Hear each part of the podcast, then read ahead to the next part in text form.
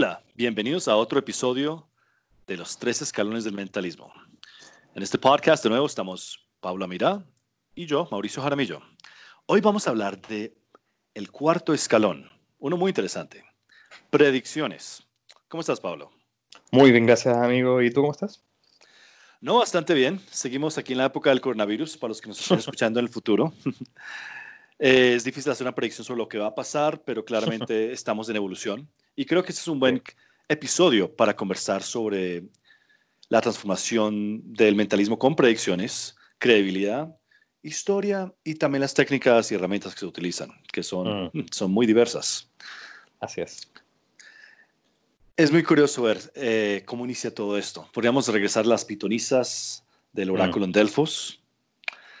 Eh, podríamos que incluso utilizaban técnicas como ventriloquismo, que mm. llamaban, llamaban gastromancia, para decir que había espíritus hablando, saliendo de, las, de, los, de los cuerpos de ellas. Claro. Podemos mirar a personajes como Nostradamus, un personaje que utilizaba nuez moscada para entrar en un trance y después empezar a decir sus premoniciones. Eh, hay, hay, tantos ejemplos en la historia, mm. pero creo que todo se va poniendo interesante cuando entramos al, al mundo del mentalismo y los espiritistas. Mm. Y así como en el primer escalón, que de cierta manera está muy relacionado a este, el mundo de las predicciones se volvió mucho más diverso, mucho más versátil. Mm. Así que empezamos a hablar un poco sobre lo que es una predicción. Pablo, mm. ¿qué es una predicción para ti? Podemos verlo de varias miradas. Obviamente, de manera etimológica, hablamos de la predicción como decir algo antes. Predecir, decir algo antes. La precognición, aun cuando uno lo refiere en un lenguaje formal, perdón, informal como lo mismo, también nuevamente ver la etimología permite poder entenderlo de otra manera, porque es gnosis antes de, o sea, saber antes de, no es solamente decirlo, entonces ya podemos entender diferencias sutiles en ese sentido que en cierta manera la precognición es el proceso psíquico interno y la predicción es aquello que se dice hacia afuera. Entonces, ya hay ciertos niveles de sutileza que uno puede empezar a ver cómo uno puede crear, particularmente de nuestro caso como performance de misterio, una experiencia que sea congruente con este arquetipo de fantasía que tiene la gente de que, cómo funciona un psíquico o cómo hace alguien que puede predecir algo. Ahora la pregunta es también, si lo estoy haciendo, ¿quiero implicar que sé que lo que estoy haciendo lo hago por mí o lo hago por una mera situación de magia porque simplemente ocurre. Entonces también dentro de nuestra mirada, no solamente saber hacer una predicción, sino que saber hacer la predicción. Cómo llevar el saber hacia el hacer de una manera poderosa. Correcto. Y también quiero mencionar una cosa acá en cuanto a términos, porque mucha gente tiene a, confundir la palabra telepatía con precognición, con clarividencia. Y son términos muy distintos. Después hablaremos bien de telepatía. Mm. Eh, pero telepatía es literalmente comunicación de mente a mente. Clarividencia es recibir información sin una fuente clara. O sea, no es como, por ejemplo, hay algo escrito en un libro y tú puedes de alguna manera saber lo que dice o saber lo que un espíritu te está diciendo, está pensando en algún lado. Pero precognición, como dices, es saber antes. Y es muy específico muchas veces, como tú también estás diciendo que hay que saber claramente la diferencia, muchas veces entre nosotros, los performers, yo he escuchado a gente que dice, mira, te voy a leer la mente y es una predicción. O en el momento que estoy leyendo la mente y escribo mi revelación, le digo, mira, esta fue mi predicción. ¿Por qué? ¿Por qué utilizas las palabras de manera incorrecta si lo puedes hacer de manera correcta? Correcto. Y también, si eso no está pasando entre nuestros colegas, y también he visto que mucha gente piensa que telequinesis se dice telepatía. Son términos muy mal utilizados. Sí, claro. No hay que aprender a hablar en lo básico. Y también es importante notar que, mm, además de ser saber antes, en tiempos modernos, mucha gente está utilizando predicciones de manera psicológica, que ese es el modus operandi. Y bueno, eso es un tema muy debatible pero ya es que están diciendo que están utilizando sugestión o cosas subliminales para meterle una idea a alguien en la cabeza. Mm. Eh, y debo decir, es una premisa muy popular y muy divertida porque también muchos espectadores eh, sienten que, que, entienden lo que está pasando y les parece muy interesante. Claro. Yo creo que mentalistas vieja guardia no les gusta mucho este, esta, este concepto porque le quita un poco la, toda la parte psíquica. Claro. Pero bueno, eso está, eso según cada performer. Exacto. ¿Tú personalmente cómo las haces?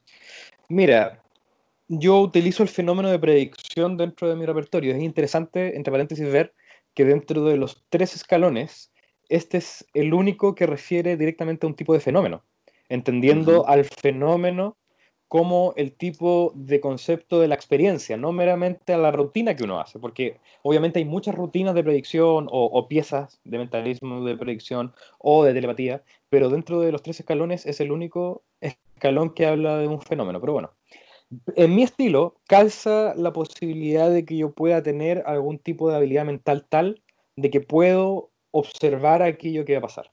Entonces, yo creo que es fundamental que para todos aquellos que están escuchando puedan decidir si quieren hacer predicciones en su repertorio, sí o no. Obviamente, si quieren entrar al mentalismo, como lo estamos conversando desde una manera creíble, que la persona pueda tener desde la audiencia una narrativa tal que pueda tomar como parte de lo genuino que ocurre. Y, y, creo que cada uno tiene que explorar su propio estilo y su propia forma de hacer las cosas para que uno pueda entender el proceso interno que ocurre cuando estás prediciendo y que de manera inconsciente e indirecta uno también está comunicando a la gente. No hay que decírselo, pero uno tiene que tenerlo claro para poder actuar de manera congruente con esa narrativa interna.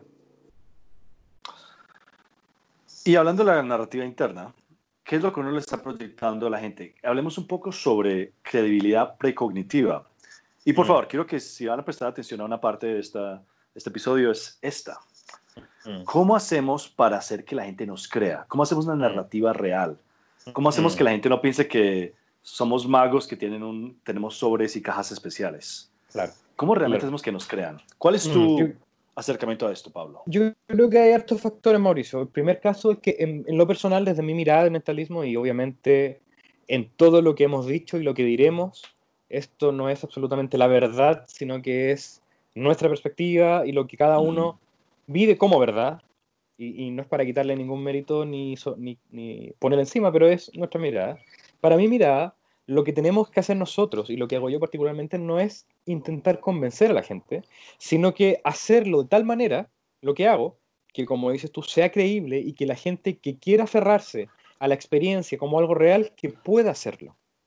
No es lo mismo que convencer, porque si yo quiero convencer a alguien o que me crean de manera literal lo que estoy haciendo, voy a intentar en cierta manera forzarlos hacia algo que quizás no quieren. En cambio, si la persona que está en mi espectáculo o, en la performance quiere vivir tal realidad como real, es su libertad y va a tener todo lo entregado desde mi parte para que lo pueda vivir de esa manera. Entonces, dentro de mi subtexto calza la idea de que yo puedo crear este tipo de cosas, pero es porque para mí es creíble, porque yo tengo mi subtexto tal que lo que hago es congruente y si la persona me hace una pregunta, yo tengo una respuesta honesta y creo que eso también es fundamental y no solamente para las predicciones, sino que para todo fenómeno que escojamos realizar dentro de nuestra magia mental o mentalismo, porque tenemos que ser genuinos en el hecho de poder entregar un subtexto que sea congruente y que si la gente te consulta cómo haces esto, uno pueda tener una narrativa que contarles y que sea genuina, no a esto no me refiero en absoluto que realmente, entre comillas, tengas poderes psíquicos. Eso no, es necesario. Y lo sabemos. Para poder hacer una experiencia de precognición no es necesario tener reales poderes psíquicos si existieran. No, tampoco podemos saberlo. Pero es el hecho de tener claro el cuento que quieres contar. Y si tu cuento es que de manera misteriosa llegan estas luces de imágenes y que en el espacio de la performance puedes utilizarlo, genial.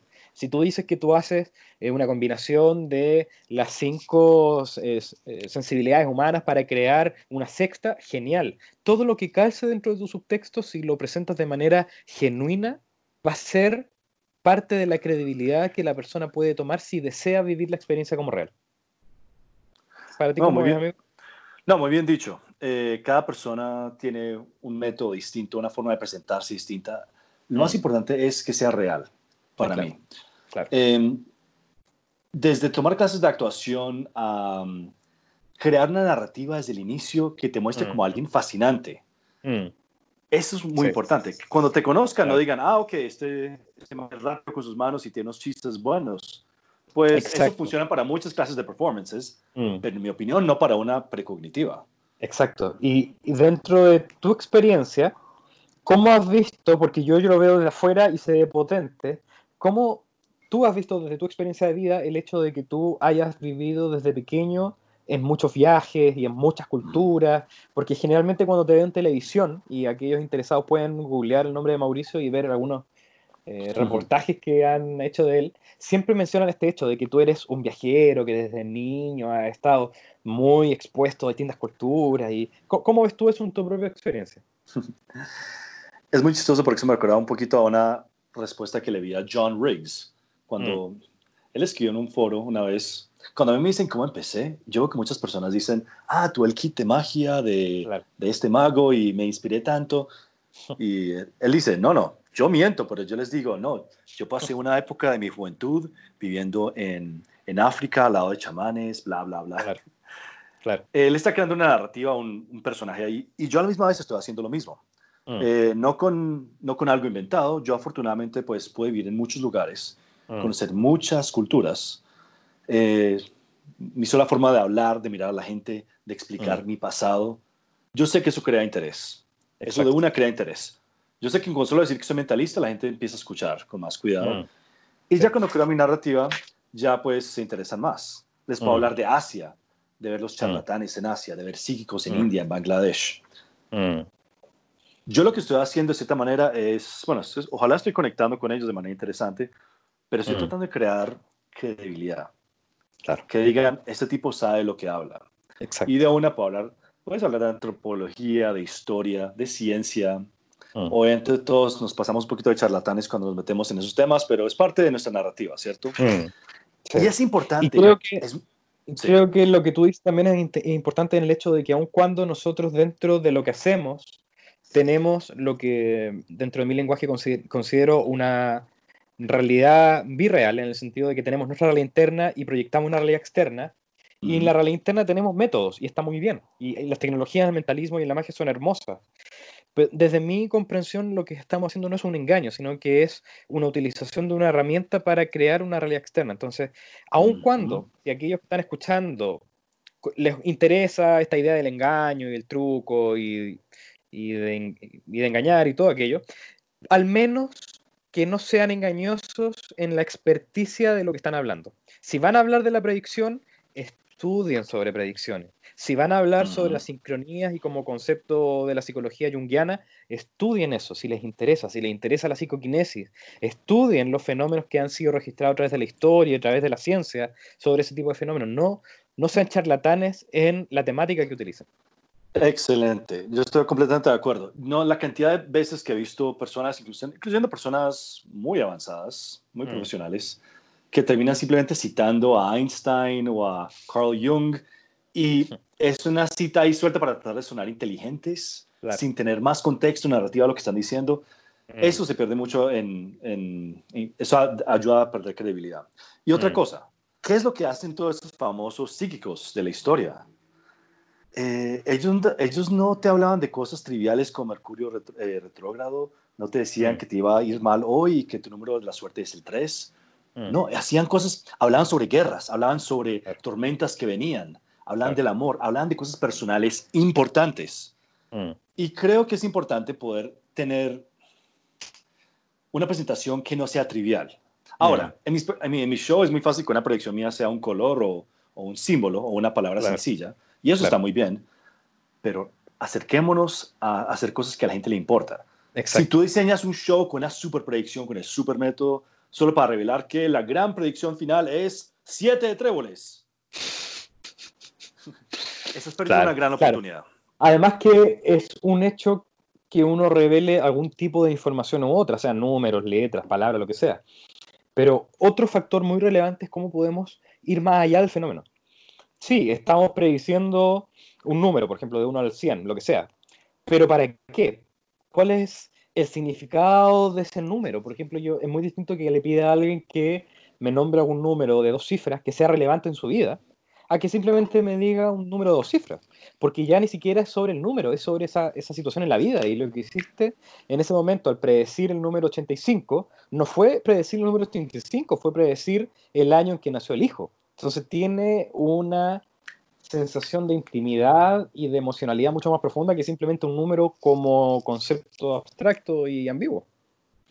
Exactamente, y creo que es algo que no mencionamos en el primer escalón.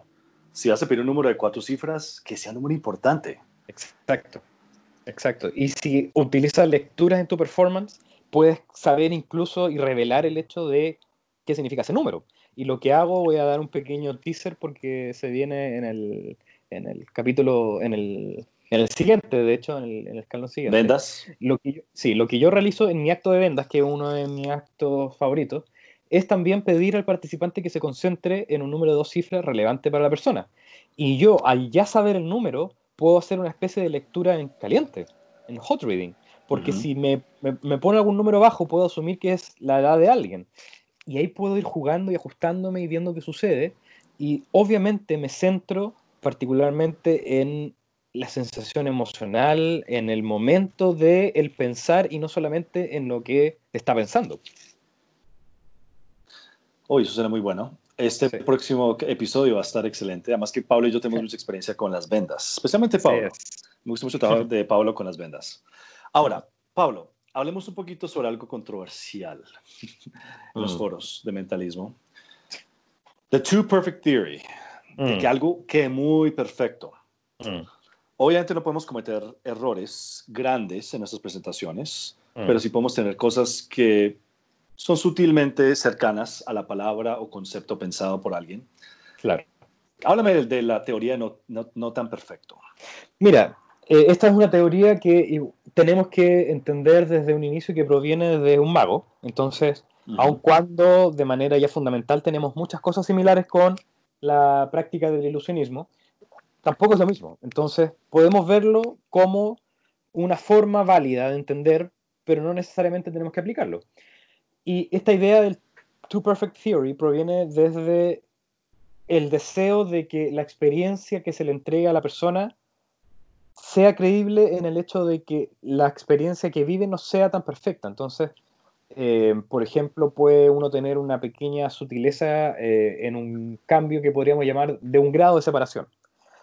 Tomando también esta, esta idea de, de, la matemática, que si de pronto alguien está pensando en perro, en vez de escribir la palabra perro, que tú sabes que la persona escribió la palabra perro, podrías poner can o, Scooby o algo así. Entonces, es un grado de separación de la idea física, en el sentido del escrito o de lo que dice la carta, lo que sea, y te permite poder crear una situación no tan perfecta, porque si fuese muy perfecta, que en el mentalismo no está mal tampoco, si, si alguien piensa en el nombre Bobby y yo escribo Pablo, no tiene mucho que ver. Pero si mm. en vez de Bobby pongo Bob, tiene un grado de separación y le da esa, e, e, ese sabor creíble a la experiencia, especialmente si tu performance es creíble. Entonces, dentro del mentalismo es muy aplicable y, y te permite no solamente poder tener este, esta credibilidad fabricada, en el sentido de que tú sabes que vas a tener una, una revelación no no completamente acertada con lo que escribió la persona, en el caso que lo escribió, sino que también te permite jugar. Entonces, en el caso de Bobby Bob, por ejemplo, imaginemos que la persona está pensando en Bobby, pero yo escribí Bob.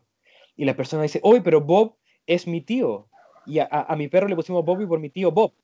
Entonces, ese momento te permite esa flexibilidad de poder crear no solamente una credibilidad de cierta manera artificial, sino que una credibilidad que ni siquiera tú sabías porque te permitiste esa oportunidad de poder crear ese espacio. Entonces, esta, esta oportunidad que tenemos en el mentalismo particularmente y con las predicciones de crear una separación sutil de la predicción es muy potente, pero no aplicable en todo contexto, que también tenemos que tener bien claro. En situaciones comerciales donde nos están pidiendo hacer un placement de marca y de pronto tenemos que formar la palabra Pepsi con unas tarjetas, si después dice cualquier cosa no, no, no va a servir.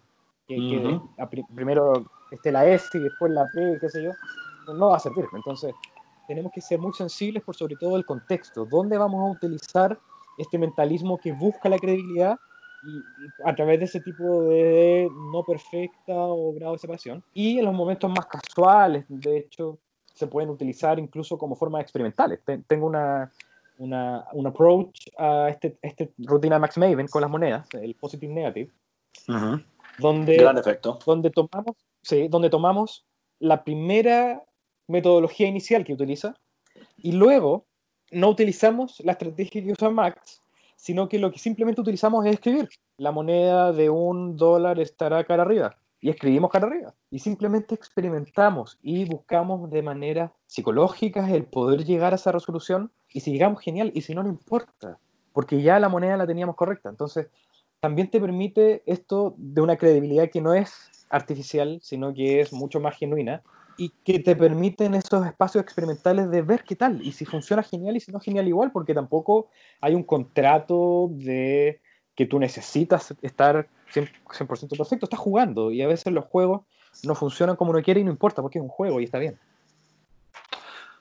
Correcto. Y bueno, la idea que mencionaste ahorita de los grados de separación es de Greg Arcee. Creo que la menciona él en, en, Psychological Subtleties 2 o 3. Sí, muy interesante. Eh, muy buenos libros. Pero claro, incluso, eh, como tú dices, pues el perro, can, a veces pueden ser simplemente conceptos muy alejados, como de pronto la predicción es cubo Rubik y escribes Hungría y nadie claro. lo entiende hasta que alguien dice, ah, un momento, este, este tipo no era alemán, holandés claro. o, o, era Hungría. Lo, alguien lo revisa y dicen, sí, yo. Tú puedes cambiar tus métodos de estar transmitiendo o recibiendo información. Alguien, por un momento puedes estar diciéndole a alguien que estás transmitiendo telepáticamente, eh, pues hablando ya de telepatía, obviamente, una palabra, piénsala, piénsala y piensa, la persona está sufriendo, no la pueden recibir. Tú dices, espérate, no, esto no está funcionando. Más bien quiero que empieces a, quiero, vamos a empezar a mirar imágenes, vamos a visualizar mm. imágenes, ya no mires la palabra, más bien escucha, siente, visualiza mm. esto. Ok, mm. es algo vivo, ¿cierto? Es algo que está vivo. Esta clase de cosas, con tal de que se, se, haga con un ritmo correcto, que no sea muy aburrido y largo, eh, ayuda con la credibilidad también. Exacto. Es muy importante eso. Sí, y, y dentro de la credibilidad también en las predicciones, es muy relevante creo que mencionar el hecho de lo que tú mencionaste al comienzo, de básicamente la ruta que podemos tomar dentro del mentalismo es predecir a través de lectura corporal o básicamente habilidad psicológica, o dentro del mentalismo más psíquico, si se le puede llamar así, que uno tenga las capacidades intuitivas o de energía, nuevamente como uno lo, lo encuadre narrativamente, y dentro de ese enfoque que uno decida, y es importante que uno decida algo porque si no uno igual está decidiendo, lo que pasa es que la decisión es inconsciente. La credibilidad se basa a través de esa decisión. Entonces, si yo estoy diciendo que estoy leyendo el lenguaje corporal y a través de eso estoy viendo qué decisión vas a tomar y te entrego varios objetos y decido un objeto y te muestro la predicción, sea como sea que lo hagas, lo puedes hacer eso, y puedes decir que lo utiliza el lenguaje corporal, pero tienes que ser creíble y la mejor forma de ser creíble es realmente saber. Entonces, si vas a hablar que lees lenguaje corporal, estudia sobre el lenguaje corporal y observa uh -huh. los distintos indicadores y después tú puedes conectar tu performance con eso. Y obviamente si vas a utilizar esta narrativa más psíquica, también que tu credibilidad esté basada en eso. Entonces, tómate un momento para tener un proceso intuitivo de respiración, de meditación quizás, o de contemplar los objetos de una manera un poco más profunda y ver quizás algún flash del futuro, y ahí nuevamente que cada, que cada uno forme su narrativa, pero ten tu narrativa, porque si no la tienes, igual la tienes y se la dejas de manera azarosa a tu audiencia para que la intente descubrir y lo más probable es que si no la haces consciente va a crear algo que tú no quieres que, que creen. Entonces, hay que crearla de manera proactiva. Y, y ahora, eh, quería mencionar una última cosa sobre credibilidad. Banachek tiene algo que en su primer libro de Psychological Subtleties llama The Old Witch Doctor, el doctor brujo. Sí. Eh, y también Luke Germains, creo que es en Building Blocks, habla sobre el poder del silencio. Así es. Tenemos que pensar un poco sobre lo que estamos tras, eh, transmitiendo y cómo queremos que la gente queremos que la gente crea y sienta drama. Tiene que haber drama. De nuevo, no puede ser, bien, Pablo, aquí tengo un sobre con una palabra y quiero que esta palabra va a aparecer en tu mente ya. Dime la palabra. Exacto. Eso es muy, no sé, es muy rápido, claro. es poco creíble. Claro, claro. Imagínense dentro, de de alguien... lenguaje, claro. dentro de nuestro lenguaje entendemos que esa performance sería un mago mental, en Correcto. el sentido de que está utilizando un tema mental, pero la gente asume que es un mago, por ende lo que está haciendo no, se, no necesita tener un factor de credibilidad porque está dentro del mundo fantástico, pero lo que estamos hablando nosotros en el mentalismo es entender de que uno tiene que mantener un ritmo también y una forma que sea coherente. Y uno no puede estar ahí todo snappy y, y, y, saltarín y a menos que seas eh, Tim, Conover, que eso es otra cosa, pero, claro. pero tiene que ser congruente. Y es como, pues dejo esas dos referencias de Banachek y Luke Germain para que las busquen los oyentes y puedan explorar un poquito ese concepto de drama. Pero, por ejemplo, yo a veces hago un efecto donde alguien va a adivinar la clave de mi celular. Mm. Y lo intentamos. Y no es fácil, me frustro a veces, pero me disculpo y trato de transmitirle los números y les digo que ellos mismos van a, van a desbloquear mi celular. Mm. Pero para transmitirle cada número, ¿yo qué hago? De manera muy sencilla, y pues sin alargarme tanto con la descripción, yo los miro, quiero que se sientan conectados conmigo y aunque probablemente con coronavirus no pueda hacer esto ahora, eh, yo los toco suavemente, rápidamente al lado de la cabeza o en el hombro, dependiendo de la persona y la confianza.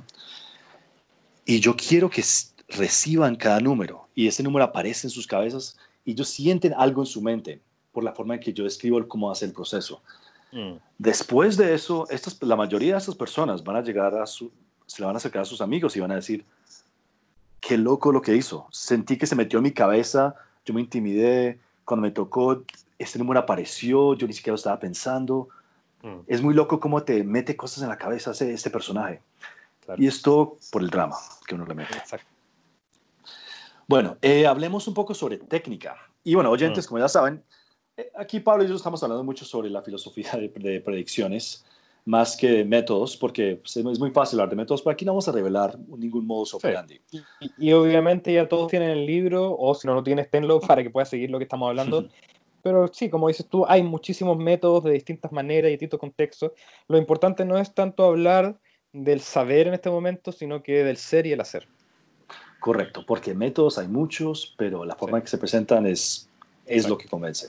Exacto. A ver, miremos. Mm, ¿Cómo hablar de esto? Sobres. Pues no podemos revelar nada acá, solamente voy a decir que eso es una gran herramienta y yo prefiero siempre utilizar un sobre eh, que alguien puede manipular la mayoría del tiempo y mm. revisar después, ojalá. Mm. Y no utilizar una caja mágica que tiene dragones que traje desde Corea del Sur, que es lo que hacen muchas, muchas personas. Eh, obviamente, esto se puede variar. A mí me gusta mucho el concepto ahora de tener una predicción dentro de un clip. Mm. Eh, y hay muchas referencias modernas, como por ejemplo Switchcraft de Elliot Bressler, gran libro. Creo que Pablo y yo tenemos cosas, ideas ahí, si no me equivoco. Eh, yo incluso menciono una muy interesante, un variante interesante del clip. Solamente voy a decir que, que, que uno no se tiene que comprar el gimmick más caro que te cambia un papel por otro. Sí. Y también me acuerdo que en Switchcraft tú tienes, o, quizás no Switchcraft, pero en otro lugar, tienes tu versión de Terville, que es una maravilla. Ah, sí, sí, que se llama Librets. Sí, Librets. Que de hecho lo estoy, lo estoy reactualizando un poco para meter en mi libro. Sí, esta aparece en Switchcraft también. Sí, ah, sí, muy bueno, me encanta. Un gran efecto de Animan, bueno, que aparece en Animan, creo que es de Orville Meyer. Sí, exacto, es de Orville Meyer, sí. El demonio profético. Pablo, ¿tú utilizas sobres o no mucho? Bueno, esa sí. la respuesta, pero cuéntanos. Sí, sobres y también me gusta mucho la estética de la bolsa de terciopelo, que también utilizo como herramienta funcional y para aquellos que les interesa pueden buscar Arcanosophy.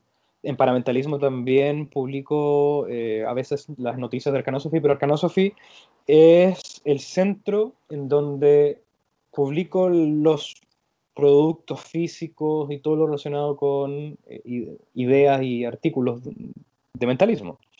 Y ahí tengo mi versión de básicamente el, el sobre de, de, Tess Leslie, ¿cómo se llama? Se me fue el nombre ahora. Teleport. Eh, el Kismet. No, el Kismet. Ah, ok, ok, sí. El Kismet, sí. La versión de, de Val Richardson, muy similar eh, y que está basada en otras ideas también, obviamente, de, de mi amigo Rich Hennessy, que en paz descanse, y varios otros. Pero es una bolsa que tiene los funcionamientos similares a el sobre Kismet, pero en una bolsa de terciopelo. Entonces es muy simple de usar, muy práctico y también muy estético dentro de, mi propia estética. Entonces lo utilizo muchísimo de muchas maneras y es muy versátil y permite muchas formas interesantes. Uy, es, es, interesante que mencionas a Ted Leslie, porque yo pensé que estabas hablando del Teleport Envelope. Que También, es un gran yo, sé sobre. Que, yo sé que ese tú lo utilizas mucho. Sí. sí. es una muy buena herramienta. Busca el libro Para Miracles de Ted sí. Leslie, que en paz descanse también, como, así como nuestro amigo Richard Hennessy. Sí que hacía grandes productos. Eh, estamos de nuevo sobre los hombros de gigantes, así que es bueno siempre reconocer esta gente que ha creado cosas interesantes. Así es. Ahora, eh, hablemos un poco sobre cuchillos y lápices. Eh, billet, los billet pencils and knives. Eh, sin así decir es. mucho acá, Pablo y yo nos reímos mucho mirando las imágenes del libro porque hay ideas muy simples y hay Exacto. una que simplemente va a decir que pan con mantequilla. Y miren esta imagen porque es muy graciosa. Sí. Y, eh, Pablo, y te lo estas también. herramientas? Sí, sí. De, de, una forma u otra sí, aun cuando el billet knife eh, creo que nunca lo he utilizado de manera, no, a ver, eh, no, nunca lo he utilizado como método importante en mi rutina. Lo aprecio muchísimo como concepto y te lo comentaba también la semana pasada cuando nos poníamos de acuerdo sobre este capítulo. Y tú también me decías que te pasaba lo mismo, que cuando compré recién el Corinda y empecé a estudiarlo y empecé a observarlo, esa idea del cuchillo de mantequilla que tú dices, y que para todos los que tengan el libro van a entender, me pareció conceptualmente fascinante en el sentido de lo simple. Y e, esa imagen todavía la tengo en mi mente y es tan profunda porque si uno lo piensa es casi una idea absurda que uno podría pensar, pero eso nunca funcionaría para poder crear una experiencia de predicción. Pero la respuesta fascinante es que sí, sí sirve porque la experiencia y el fenómeno no dependen del objeto, dependen de la persona que maneja el objeto.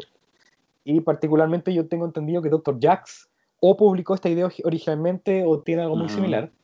Claro, Dr. Jax, si uno estudia la historia de Dr. Jax, era un performer fenomenal que tenía todo este dramatismo y esta forma de poder hacer mentalismo muy storyteller y muy profundo, muy fascinante, y utilizaba eso. Entonces, me parece en lo conceptual fascinante el hecho de que algo tan absurdo y sencillo como eso puede llegar no solamente a engañar, sino que a crear una realidad en donde todo se sienta congruente con un cuchillo de mantequilla.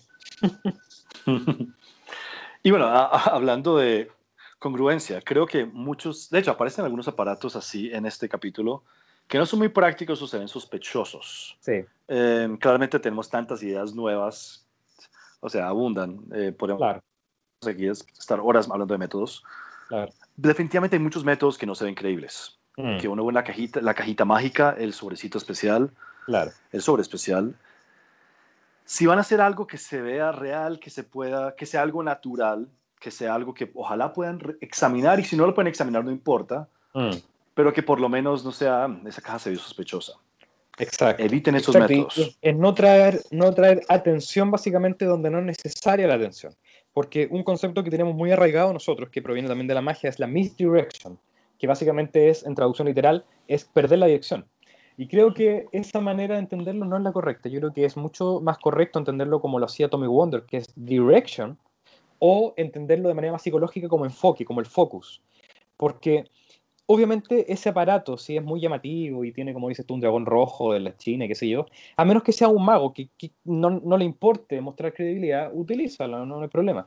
Pero si quieres hacer mentalismo donde la experiencia sea el enfoque, por lo mismo debemos usar el, elementos y materiales que se vean normales y cotidianos, y mejor aún que sean normales y cotidianos, porque así tampoco necesitas de algo particular obviamente es bueno tener la caja especial que se abre y qué sé yo, y que parece normal, pero no lo es, está muy bien.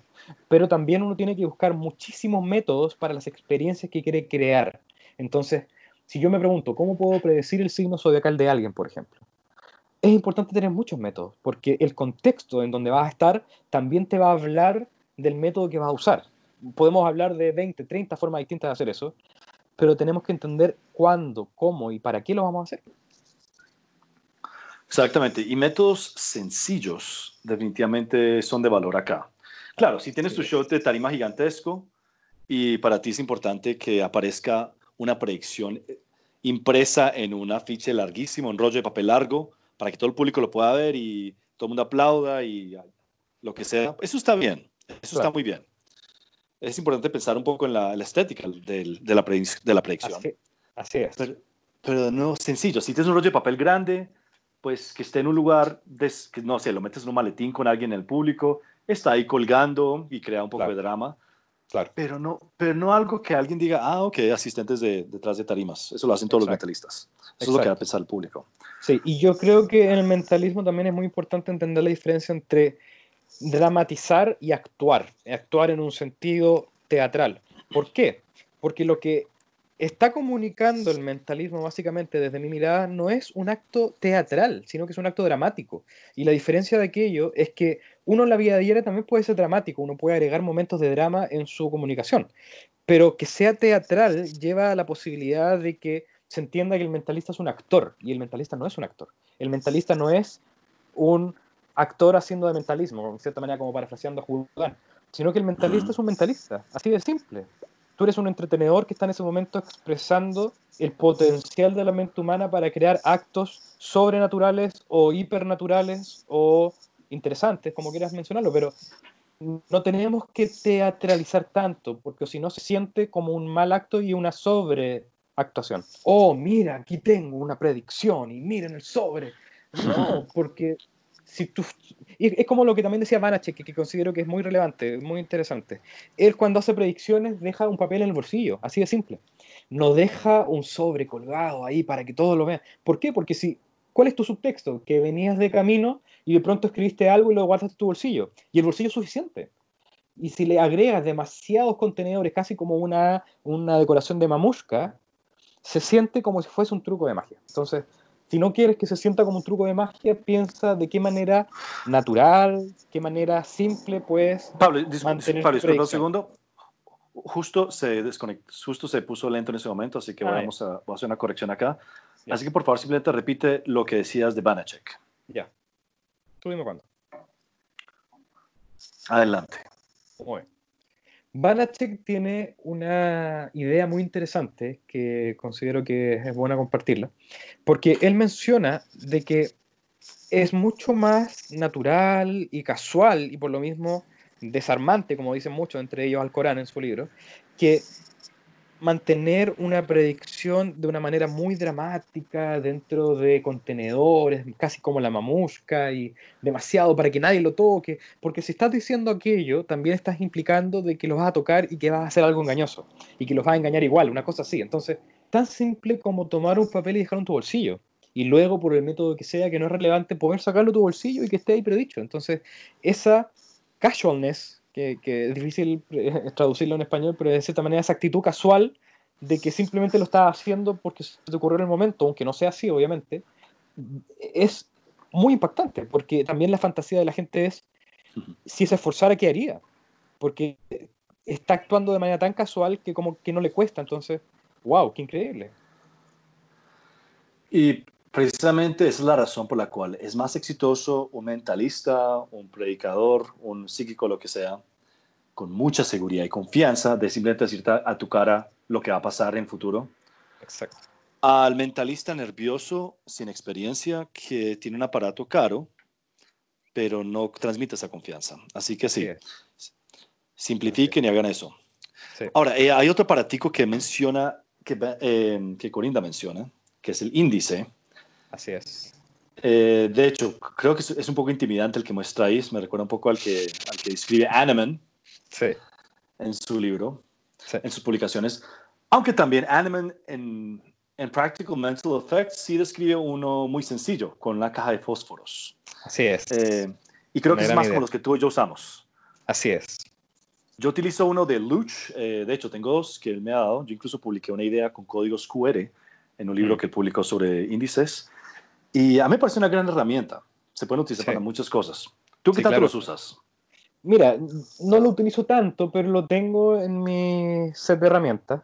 Y dentro de esta idea de predicción, obviamente porque en el tiempo que se escribió Corinda no había mucho avance en la técnica, muchas de las rutinas que se pueden utilizar con esta idea del índice, yo las utilizo con Equivoke, o como lo llamo en español, el forzaje de elección. Para mí es una, más que una técnica, es una metatécnica, es un, incluso un paradigma de entender la performance en, en, la manera en que no hay expectativa y que todo lo que ocurre tú puedes guiarlo hacia el fin último. Eh, tiene, tiene, muchas miradas muy interesantes, muy profundas, muy prácticas. Entonces, sí utilizo índices, pero también tengo índices verbales en cierta manera, sí, si queremos llamarlo así, es el equivoco. Y recuerden que se pueden improvisar. Él no lo menciona, pero una billetera puede ser un índice. Así es. Hay muchas formas de jugar con y eso. Con, con, Alan Wong, el año pasado publicamos una idea muy interesante que llamamos el UBI, Universal Billet Index. Para aquellos que les interesa, lo pueden buscar. Es básicamente un agregado que te permite transformar tu billetera cotidiana en un, una máquina de índices. Ah, y de hecho, Pablo, me acabo de acordar en este momento que tú publicaste algo, no, no sé si quieres que, lo, que mencione el, la cosa que se utiliza, pero tú mencionas algo, creo que lo hiciste con Bill Montana, si no me equivoco. Ah, muy antiguo, no, pero yo no lo hice, es de él esa idea. Ok, ok, ok. Sí, lo, lo, lanzamos hace mucho tiempo por Mental Center cuando, cuando Bill estaba ahí. Para los que no conozcan a Bill Montana, la gente que escucha, les invito a que puedan buscar y si encuentran algo, aprovechenlo. Eh, Bill Montana es un personaje fascinante y lo, cuando lo conocí en vivo también conocí a esa misma persona. Es, es, una, es, un tipo muy divertido y es un genio muy poco comprendido dentro de muchas áreas. Uh -huh. y, y, su Penguin Live también lo muestra, ¿eh? en el sentido de que también es poco comprendido y, y de hecho todavía me resuenan ciertas cosas que él dice. Eh, me acuerdo de una frase que dice en su Penguin Live que dice, si tú dices que una casa está embrujada, está embrujada. Y dice eso solamente. Y cuando, cuando, cuando lo escuché dije, ¿qué, qué, de qué está hablando? Y claro, lo entiendo ahora mucho más y quizás después en el futuro lo entiendo de otra manera, pero eh, es muy interesante. Sí, y esa idea que propuso eh, también es muy interesante y me mostró, me acuerdo que me mostró ciertas eh, elementos del que utiliza para poder armar el, el índice. es muy interesante. Muy Pablo, ¿cómo, ¿te acuerdas cómo se llama ese libro?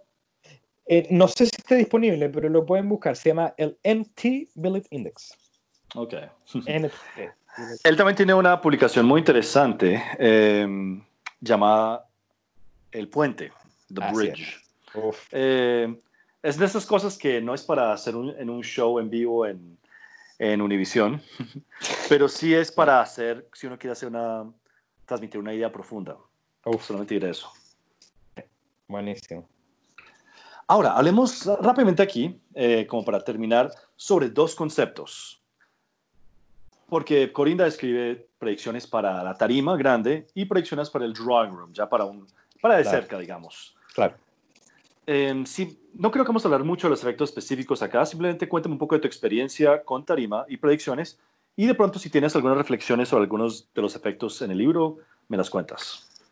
Claro, mira, eh, en mi experiencia dentro de la performance, he aplicado algunas rutinas de Corinda, pero por sobre todo ya más personalmente me permito hacer predicciones porque, como lo dijimos al comienzo, tengo un subtexto que he trabajado de tal manera que hacer predicciones es congruente, porque también hay que tener claro de que si uno intenta, por ejemplo, particularmente en el caso de una predicción de, titular de diario, eso tiene implicaciones profundas, especialmente en el tiempo que estamos viviendo. Yo les recomiendo a todos los que están escuchando que en todos estos tiempos, que estamos particularmente ahora de coronavirus y de tragedias, es, es, delicado el tema y tienes que tener una responsabilidad también al poder hacer esto. De, hay cierta gente incluso que te puede decir, bueno, si tienes esas habilidades, ¿por qué no las usas para poder predecir cuándo se va a acabar todo esto o, o entregarnos algo del futuro? Entonces, nuevamente es importante tener una, un subtexto claro y me permito hacer eh, predicciones tanto en escenario como situaciones de cerca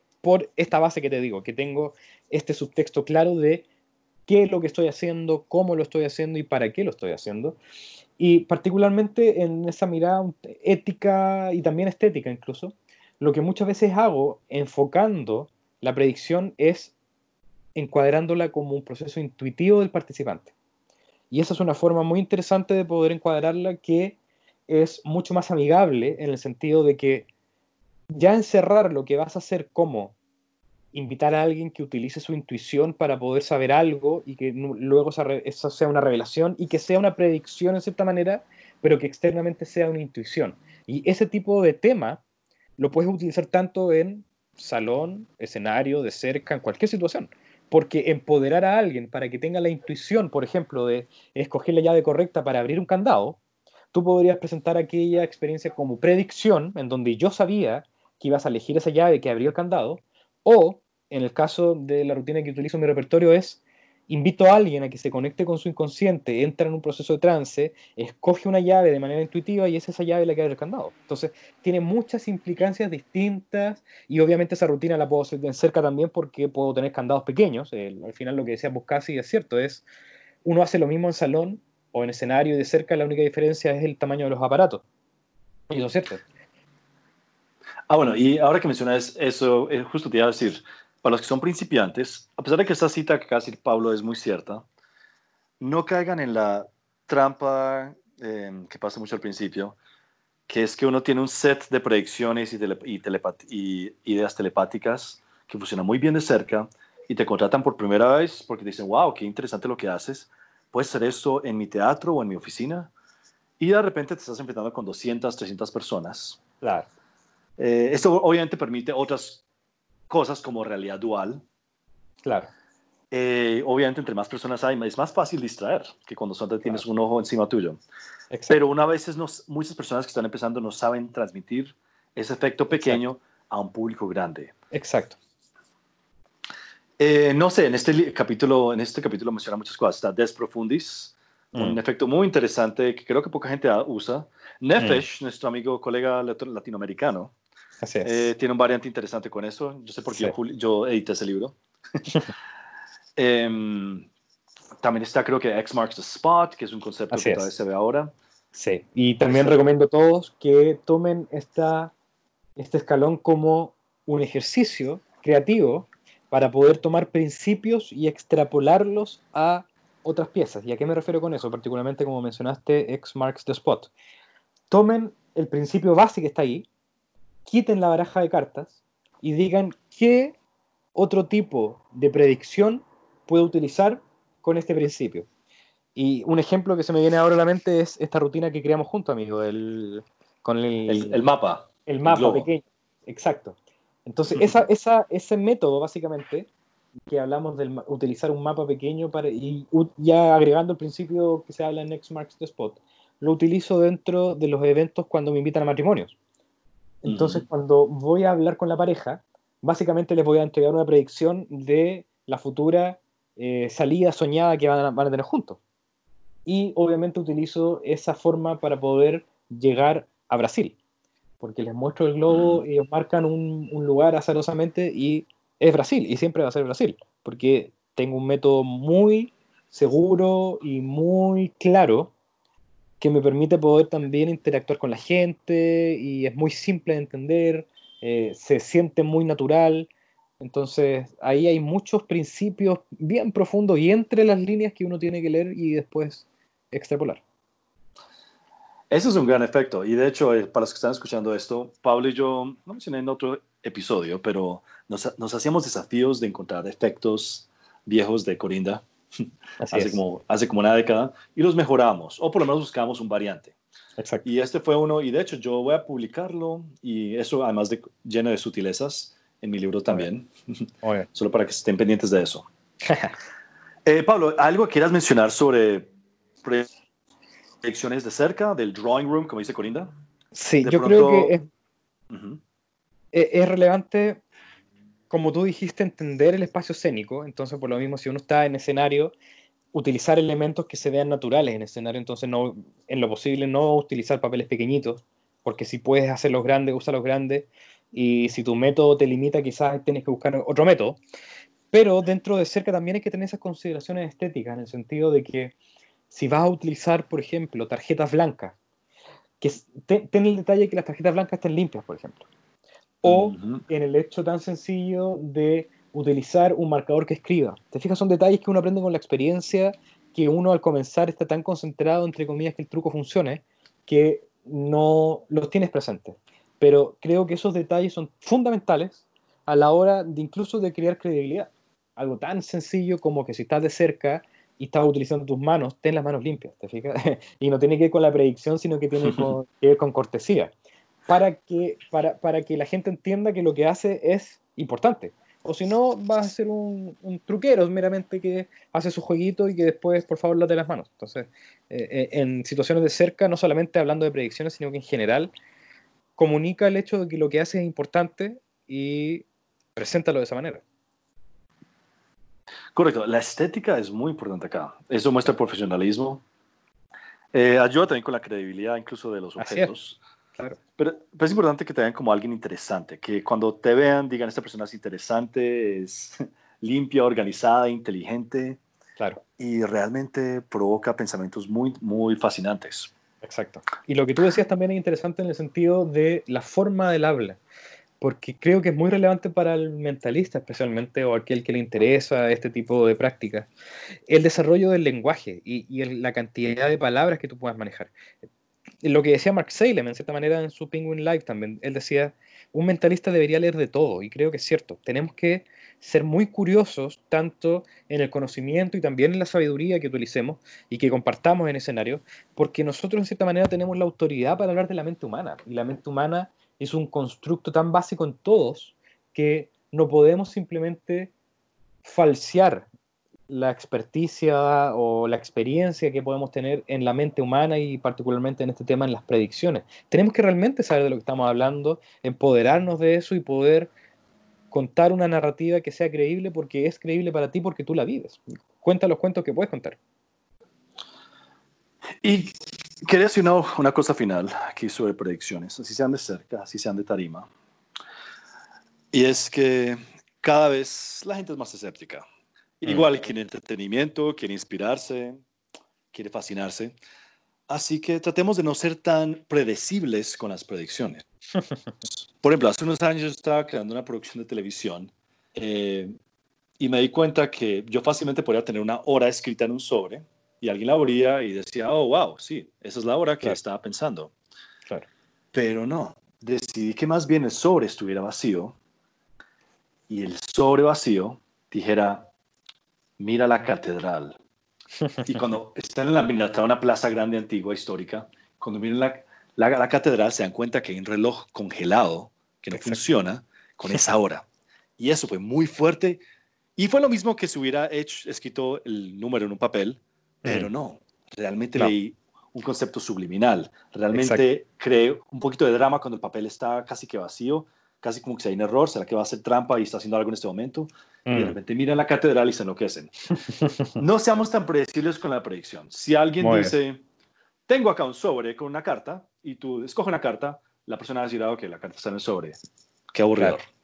Seamos creativos con las predicciones. Exacto, y me acuerdo, Mauricio, también de esos archivos perdidos que tenemos hace muchos años, ¿te acuerdas, en Santiago? De ese video que sí, quizás algún día encontrar la luz. Pero ahí también comentaba esa idea del reloj y me parece fascinante en el sentido de que es un cambio muy sutil y una sutileza muy poderosa. Porque no, podrías, como dices tú, predecirlo con el papel escrito y está bien y es interesante y todo y misterioso. Pero también esto me habla de que en ese momento cuando tú tuviste esa idea, pudiste abrir tu campo de percepción y estar atento a dónde estabas. Y dónde estabas te permitía tener esa posibilidad del reloj congelado. O también uno puede decir, estoy en una oficina, ¿cómo puedo utilizar ese reloj que está en la muralla para poder utilizar la predicción? O básicamente abrir la percepción a aquello que está disponible para ti, pero no lo observamos porque estamos demasiado enfocados en nuestros aparatos o en nuestros métodos y tenemos un mundo por descubrir y poder aprovechar las predicciones que ya están hechas afuera. Exactamente. Sean muy analíticos, estén muy pendientes. Puede que alguien tenga un tatuaje de unas horas, como las, de, las del ESP Cards. Puede que alguien tenga un tatuaje con una palabra clave. Puede que vean que hay un patrón que se forma en el tapete de un lugar. Pueden que vean que, el, que de repente el teatro es completamente rojo, todas las sillas. Y esa mm. la razón por la cual el rojo va a ser parte de una predicción. Claro. Bueno, Pablo, em, ha sido muy divertido hablar de nuevo de predicciones. Muy que nos alejamos un poco del libro y más bien hablamos sobre experiencia, que es lo más importante. Sí, y creo que el libro también nos invita a eso, por el mismo hecho de que te mencionaba al comienzo de que es el único escalón que presenta el fenómeno, predicción, y también eh, Corinda al comienzo presenta un ensayo corto sobre la idea de la predicción y las formas que uno puede encuadrarla, entonces fue un capítulo muy agradable, amigo. Y bueno, para los que ya nos han seguido aquí por cuatro episodios, eh, les quería comentar que el próximo episodio va a estar muy divertido, por lo que les dije que Pablo es experto en vendas y yo también a mi manera. Eh, por si quieren buscar más info de mí, yo estoy en, Instagram como arroba Mauricio Jaramillo, así pegado, o mauriciojaramillo.com. Pablo, cuéntanos tus redes sociales y tu página. Bueno, para aquellos que están interesados en observarme como persona natural, el Pablo Mirada en Instagram o paramentalismo, arroba paramentalismo para ver todas eh, las ideas y propuestas que tenemos en ese espacio. Y paramentalismo ahora es lo que más está promoviendo el mentalismo en español, así que por favor eh, sigan esa cuenta y estén muy pendientes de todo lo que va a salir ahí. Bueno, nos despedimos. Gracias, Pablo. Y nos encontramos entonces en el próximo escalón, el escalón 5. Vendas y visión rayos X. Gracias a ti, amigo. Hasta luego. Hasta luego.